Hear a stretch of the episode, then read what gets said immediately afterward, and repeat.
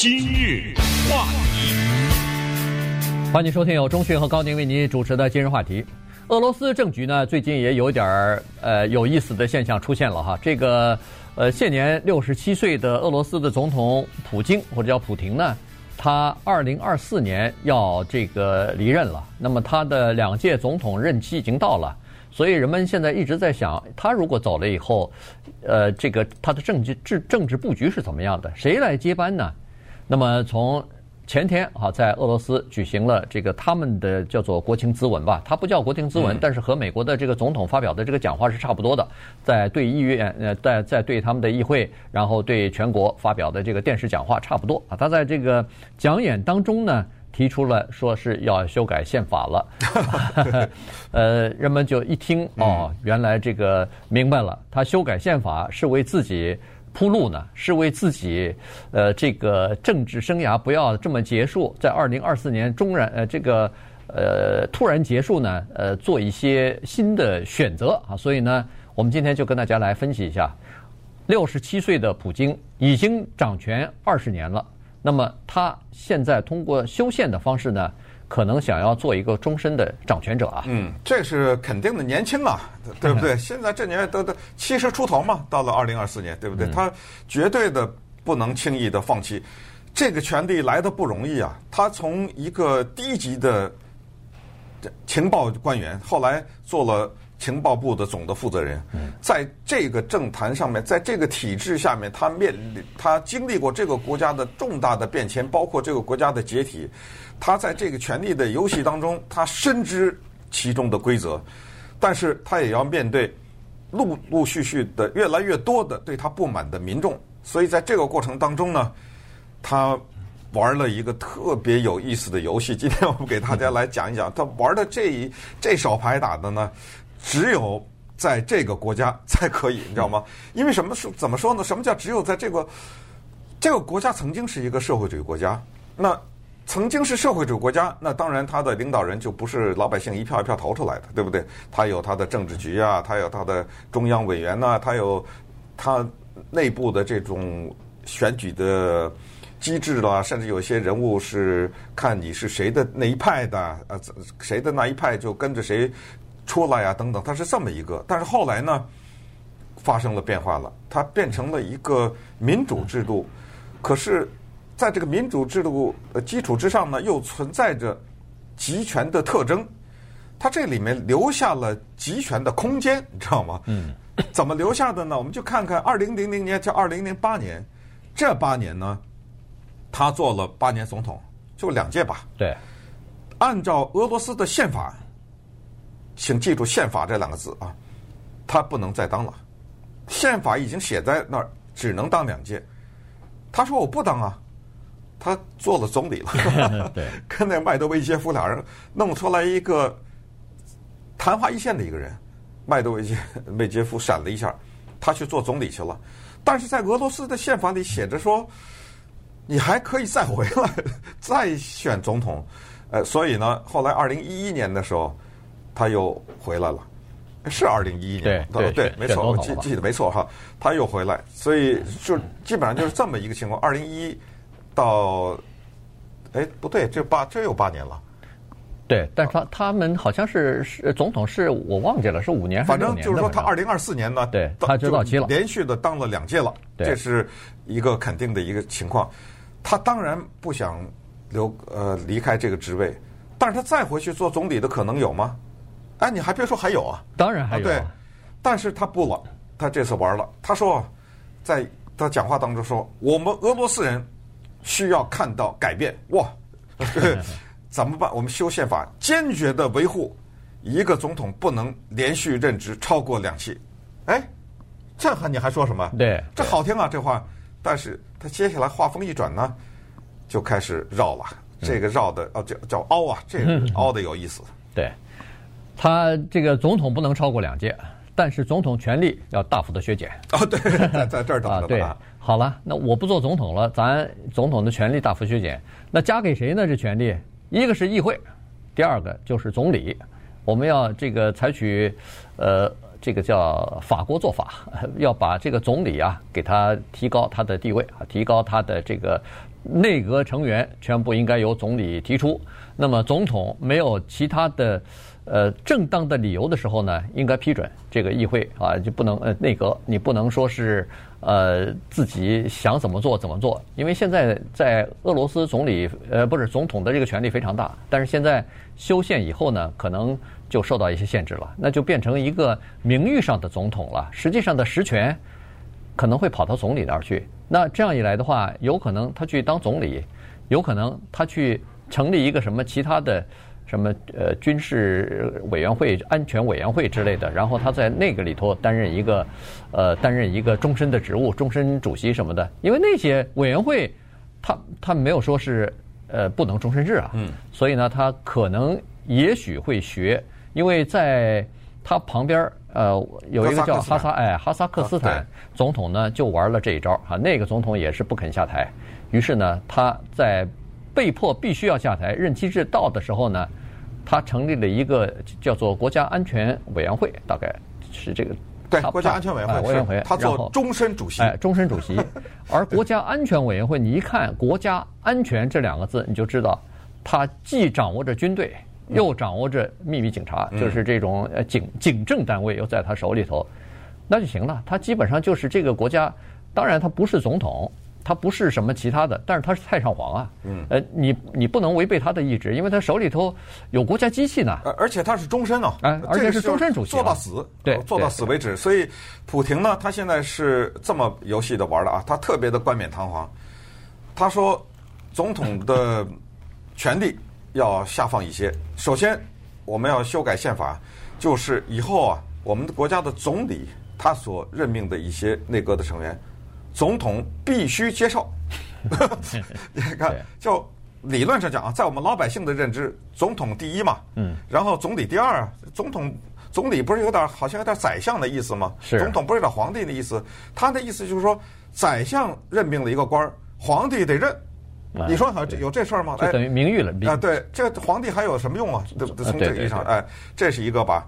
他先说。这就为他做总理小有点铺路，因为他和麦德韦也维维杰夫还是麦德韦也夫啊，反正维杰夫维杰夫啊，他们俩就轮流已经蹲了二十年了，对不对？对，那人做总理的时候他做总统，他下去做总理的时候这人做总统，现在这个人麦德韦杰夫呢，突然之间宣布辞职，嗯，呃，他带着他全班的人马辞职了，呃，普京说辞得好啊，因为他就任命了一个呀。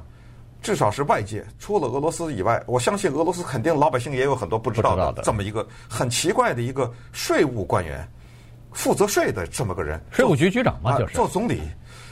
这个是大家奇怪哦。后来一想明白，当然得任命一个莫名其妙的人，一个这个人他没有班子啊，他没有亲信呐，没错，他是个就是个收税的，这这个安全你好，你任命了一个人，那个人。他身边他有的这个帮那个帮，知道吗？全都是他的人，那不得了。所以，我既然任命你，你又没有什么政治的关系的话，你喜欢你对谁忠心呢？当然对我呀。对，你是个收税的人，我现在啪的一下给你任命为国家的总理，你当然对我忠心了，对不对？当然对我特别的效忠啊。所以，这是第一步棋。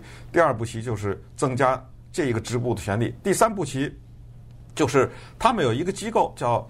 State Council，我觉得这叫国务管理委员会还是什么之类的，嗯，啊，这是不是有点像过去中国的国务委员这个职务啊？它有这么一个机构，这个机构呢，过去或者说现在啊，它只是一个顾问的资格，嗯，对，他只是一个顾问团体，他在这儿说了，我们要修改宪法，要给这个机构很大的一个权利，那么人们接下来就想了，说如果把这个机构授予很大的权利的话，是不是普京在给自己铺这样一条路？他跑到这个 State Council 的这个国务委员会，在这里他做一个终身的主席，比如说，这个没有什么任期制嘛，然后他就牵制着你的总统，你看他这一步一步，对对，一步一步排得整整齐齐的。那稍等会儿我们再看一看，他为什么不可以做这么一件事儿？最直截了当，干嘛绕这么多啊？曲线救国干，就是说。我从现在开始取消任期，我就做永久的总统，为什么不行啊？呃，稍等，我们看看为什么不行。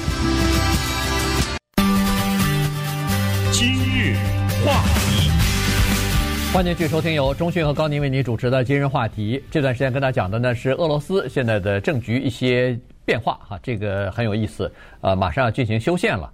呃，那么刚才说了，那为什么呃这个普廷他不直接的干脆修宪一步到位，说呃废除这个任期制，咱就来一个总统终身制呢？呃，这里头还是有政治风险的哈。也就是说，他的这个衡量了一下，认为说这么做对他来说。不明智啊！对他来说，至少，呃，就是说成功了以后的，呃，这个声誉啊，也会受到很大的影响。所以呢，他准备悄悄的来哈，这个曲线救国，走另外一条道路，呃，照样可以达到呃这个统治这个国家的目的。那么，呃，他上任以后声望最高的时候，就是民意支持度最高的时候呢，是在二零一四年。那个时候呢，呃，俄罗斯刚刚把这个乌克兰的克里米亚半岛给吞并了，在那个时候，呃，因为两国之间关系一紧张，呃，处于战争边缘的时候呢，一般民族情绪都会上涨。那么在这种情况之下，一个国家领导人，尤其是强力的占领了另外一个国家的领土的时候呢，呃，国内的民众是会支持的。呃，他不认为那是另外一个国家的，关键是这时候我自己国家的版图扩大了。当时打的牌叫爱国牌啊，那个爱国牌是很有用的，对不对？对，而且这个当然，克里米亚的这个说法其实也是，呃，怎么说呢，也是比较复杂啊。他其实，在赫鲁晓夫之前是俄罗斯的，后来呃，那个赫鲁晓夫说服当时的。当时的苏联嘛，原来是苏联的，但当时的苏联说干脆把这个划到乌克兰去吧，结果就划去了。这个这个历史比较复杂，咱们对，因为那个时候的乌克兰也是苏联的，对，都是都是苏联的 一个加盟共和国，所以所以在你这儿跟在我那儿有什么区别啊？哎，都是一样的哈。那个时候，没人预期到这个九十年代的时候苏联会解体啊，所以那是五几年的事情啊，所以就把它的这个归属给改变了。呃，现在呃，我这个俄罗斯说，我只是拿回了我原来的地方而已。那么好了，二零一四年的时候，他的民意支持率居然达到高达百分之八十几，八十三。现在呢，掉下来了，现在掉到百分之六十八左右哈。当然，在任何一个民主国家来说，百分之六十几也是非常高的一个支持率了，对。但是在那儿，呃，这个情况就不是特别的突出了哈。为什么呢？因为最近这几年啊，经济搞得不好。呃，这里头有一些原因啊，一一方面是这个石油的价格下跌啊，下跌了很多。俄罗斯出口百分之八十以上全部是靠能源，石油和天然气这两个东西。这两个东西价格一跌的话，对他们的呃经济方面的影响和打击非常大。第二，当然就是呃西方的制裁了，因为二零一四年他占了乌克兰的这个克里米亚以后，呃，美国和整个的欧盟啊什么的都对俄罗斯有制裁，所以。呃，俄罗斯的日子不太好过。据统计是说，现在俄罗斯他们的这个可支配的收入啊，已经掉到了一九九三年的水平了。那也就是说，一般的人非但没有享受到现在经济发展的这个好处，而且还回到了一九九三年的那个水平。那嗯，一下子掉了这么多，老百姓当然是怨声载道。于是，为什么这个梅德韦杰夫会下台呢？就是这个道理，他的当替罪羊啊。呃，这个民众不满，经济搞得不好，不是总统的问题，是你总理的事。所以呢，总理领导或者是率领所有的内阁全下台吧。嗯。那么刚才讲过，其实他经过仔细的考虑呢，他觉得如果他直接修改宪法，说他可以终身制的话，这个国家肯定会乱。他这个结论是哪儿来的呢？就是因为在二零一一年、二零一二年的时候，那个时候他不是玩这个总理变总统、总理变 玩这个游戏吗？那个时候，俄罗斯出现了九十年代以后罕见的大型的民众抗议，民众抗议都是抗议他呀，上街游行。嗯，所以他看到了那个，然后后来呢，接下来在当经济不好的时候，大家知道我们在今日话题也给大家讲过，去年呢，尤其是去年。